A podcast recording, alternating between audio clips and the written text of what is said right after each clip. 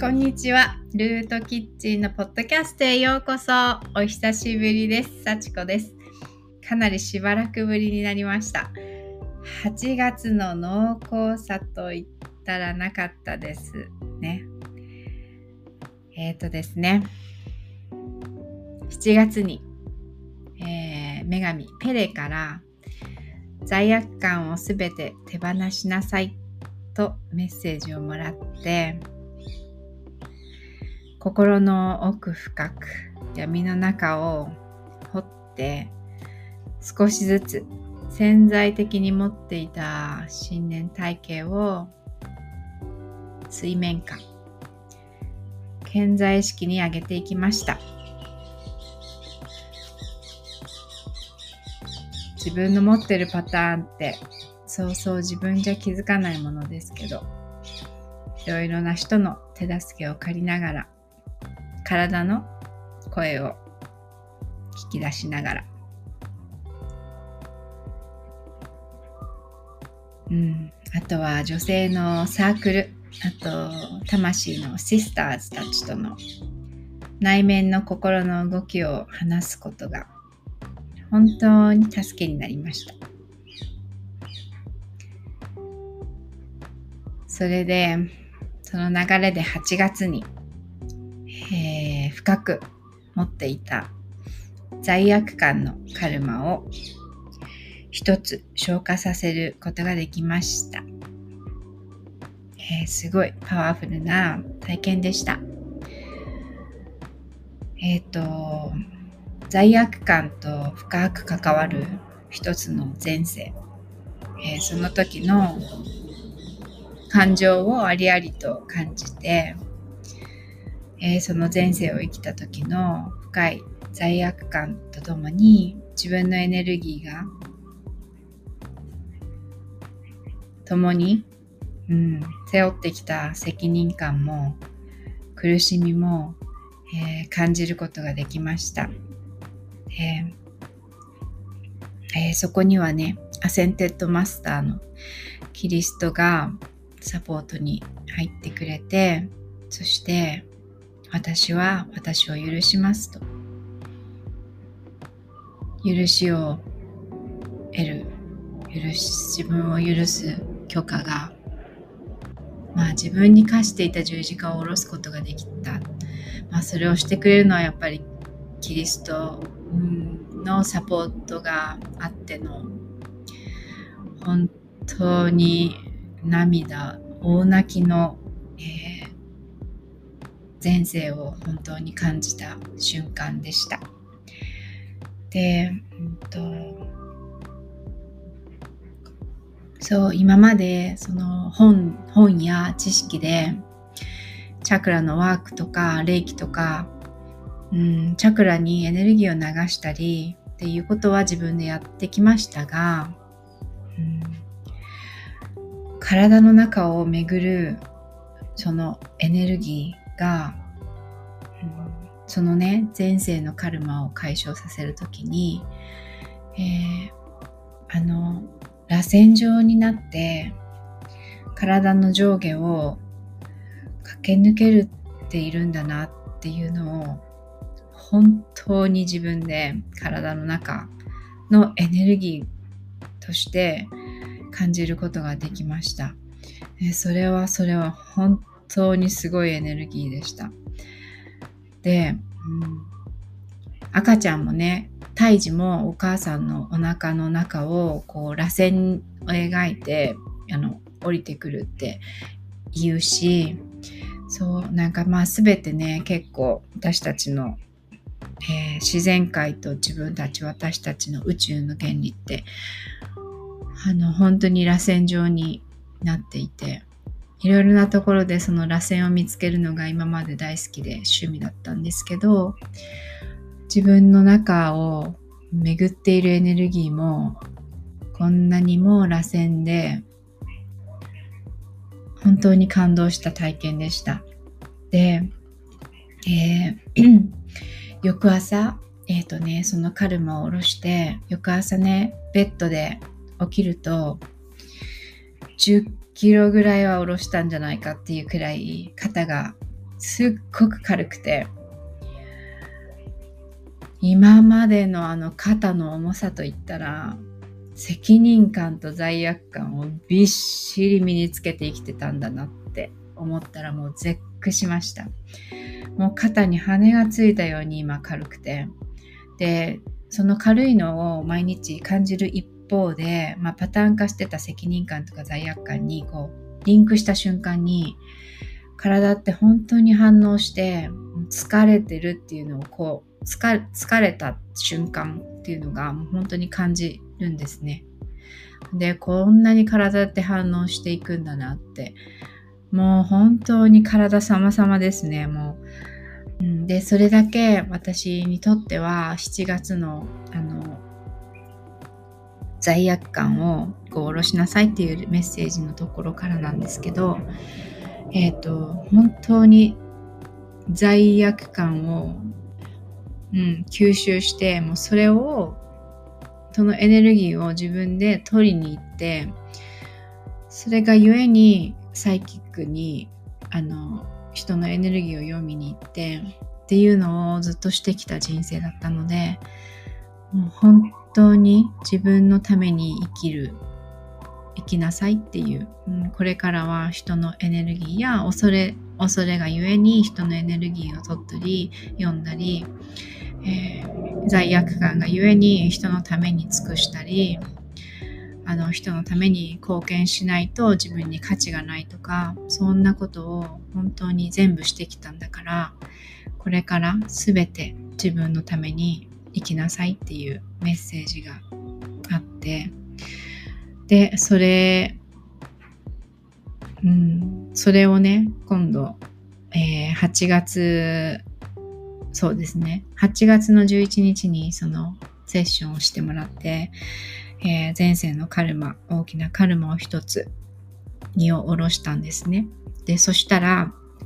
翌日に実家から電話があって、で、まあその時電話を取る時に、あ、おばあちゃんだなって分かったんですけど、そう、おばあちゃんが、まあ今、既得状態っていうこと。まあもちろんもう、あの、年が年なので、それはもうここ数年で家族みんなが、えっと、覚悟してきたことで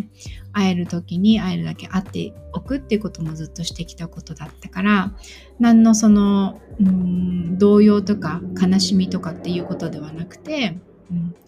まあ、とにかくえっとそう。もう8月のお盆を持ち越せるかどうかわからないという感じだったのでそう。それでまあ、うん、連絡を待っていて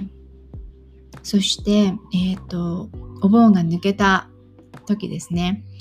そうふとね両親にあのどうなったっていうふうに連絡をしたら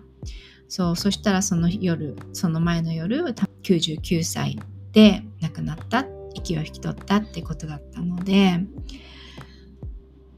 もう流れが本当にすごくてあのそう。でもうその月曜日に、えーと、両親と話をしてで両親はもう慌てて長野に向かう準備をしていてでお通夜が、えーと、そのあの3日後にもあるからで急だからそんなあの今までね何度も長野に来てておばあちゃんにも会ってるから、ま、わざわざね足運ばなくてもいいよっていうふうに言った言ってきたんですけどでももう私の中では絶対に最後に顔を会いに行くっていうのはあの知っている自分が知っていたことだし絶対に行くって決めてたからそうだからすぐに月曜日にあのチケットを手配してそうそれでえ、ー、と水曜日にえ、ー、とハワイホノルルの空港を出てで、木曜日の夜に長野に着く。で、お通夜自体には参加してないんですけど、夜の9時半くらいに、え、ー、と、長野に着いて、そう、それで、あの、おばあちゃんと一夜ね、共にしてくれるおじさんに会いに行って、そうで、いとこたちにも会って、で、おばあちゃんにも会って、で、次の日はね、みんなで納棺したりとか、うん、もう本当に、あの、久しぶりに家族、いとこ、孫、ひ孫たちが集合して、で、あの、チケット取った時にはもう本当に怖かったんですね。なんかおばあちゃんが死んじゃったって思って。で、その、そう、もう生きて、息をしていないおばあちゃんに会いに行くっていうのがすごい怖かった。だけど、うん、行ってみたら、行動をして自分で実際行ってみて、会ってみたら、うん、本当におばあちゃんが可愛くて可愛くて、赤ちゃんみたいになってて、そう、それでもういとこたち、久しぶりに会ういとこたち、おじさんたちとももう爆笑でしかなくて、爆笑って言ったら言い方おかしいけど、そのおばあちゃんの思い出話とか、その家族のね、みんなのドラマとかをこう話してるだけでももうみんながみんな面白くて、愛が溢れててそうなんか自分のその恐れ幻想と思っているその恐れっ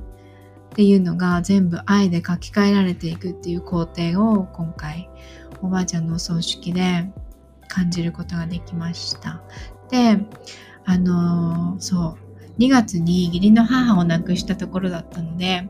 なんかそういろいろまたお葬式づいててっていうのもあったんだけどなんか日本のお葬式っていうのがもう自分が中学生の時ぶりぐらいに参加することだったので、えー、ものすごい新鮮で、まあ、そもそも喪服も持ってないしみたいな感じで飛び込んで、うん、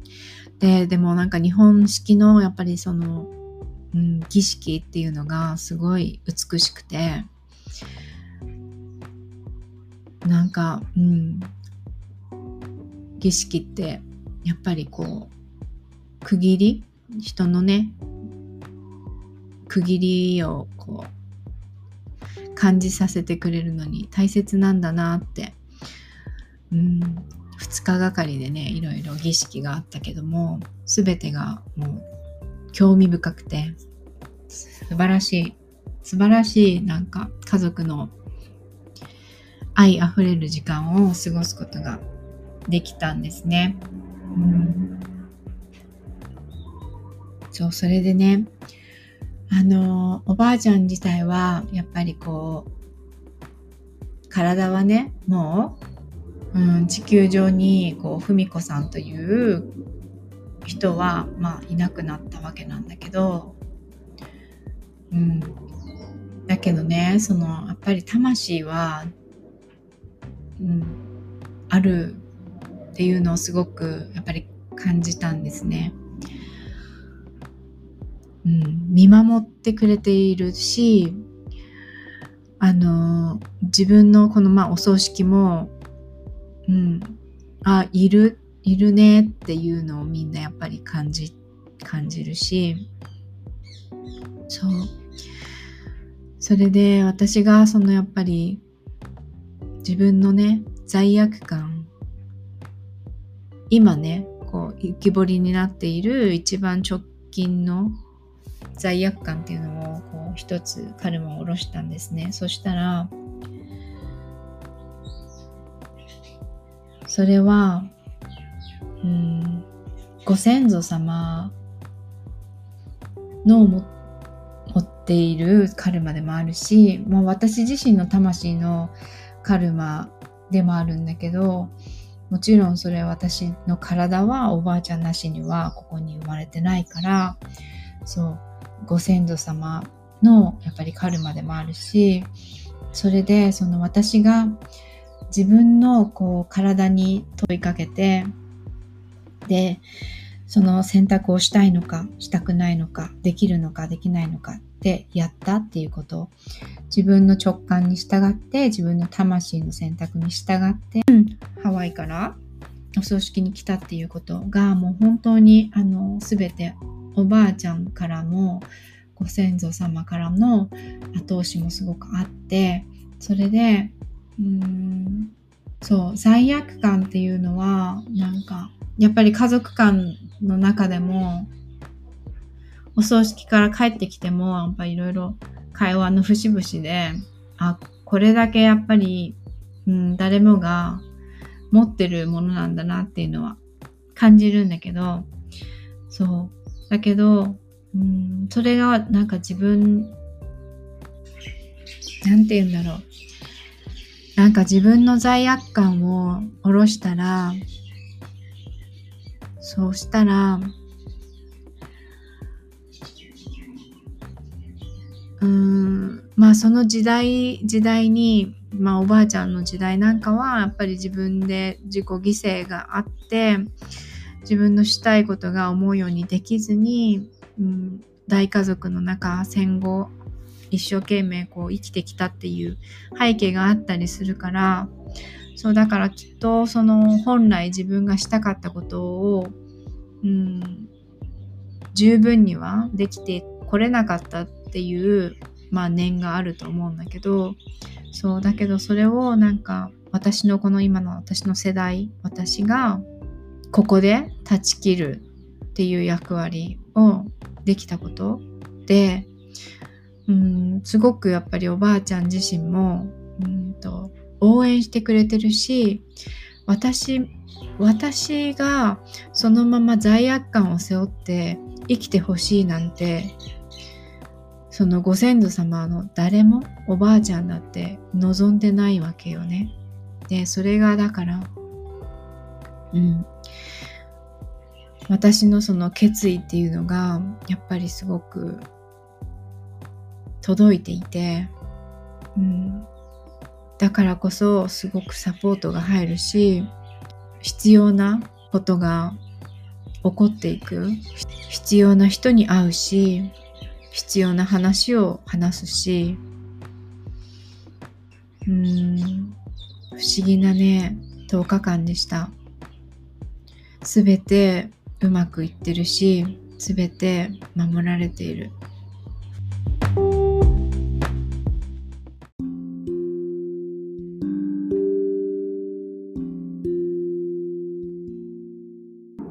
おばあちゃんのお葬式にメインで行ったのがもともとのパーパスっていうか目的で行ったわけなんだけど、そう、結局その後実家に帰ってから、もう本当に用意されてることがちゃんとあって、向き合う、その時に向き合うことがちゃんとあって、そう、それに対して恐れは出てくるんだけど、その恐れが幻想だったっていうことをこうもう一回思い出させてそれを克服する自分で行動にしてあのうん愛に変えていくっていうプロセス。それがまあその旅の後半戦でもあってうん、もう実に本当にまあインナーチャイルドの旅でした。もう少しちょっと詳しくお話できたらいいなと思うんだけど、まあうん。こんな感じかな。とりあえず、残しておけるのは、こんな感じかなと思う。うん、とにかく流れるように、流れに任せて、動いたって感じ。うん、もう手配はされてる。もうチケットはあって、自分の体というか自分自分自身魂の自分自身はそれをするっていうことも知ってるんだけど、うん、何が止めるかって言ったらやっぱりその昔のパターン化した思想昔のそのパターン化した思考だったり傷ついたインナーチャイルドだったり、まあ、その傷ついた時のその傷が幻想を呼び起こすからそれがやっぱり安心できない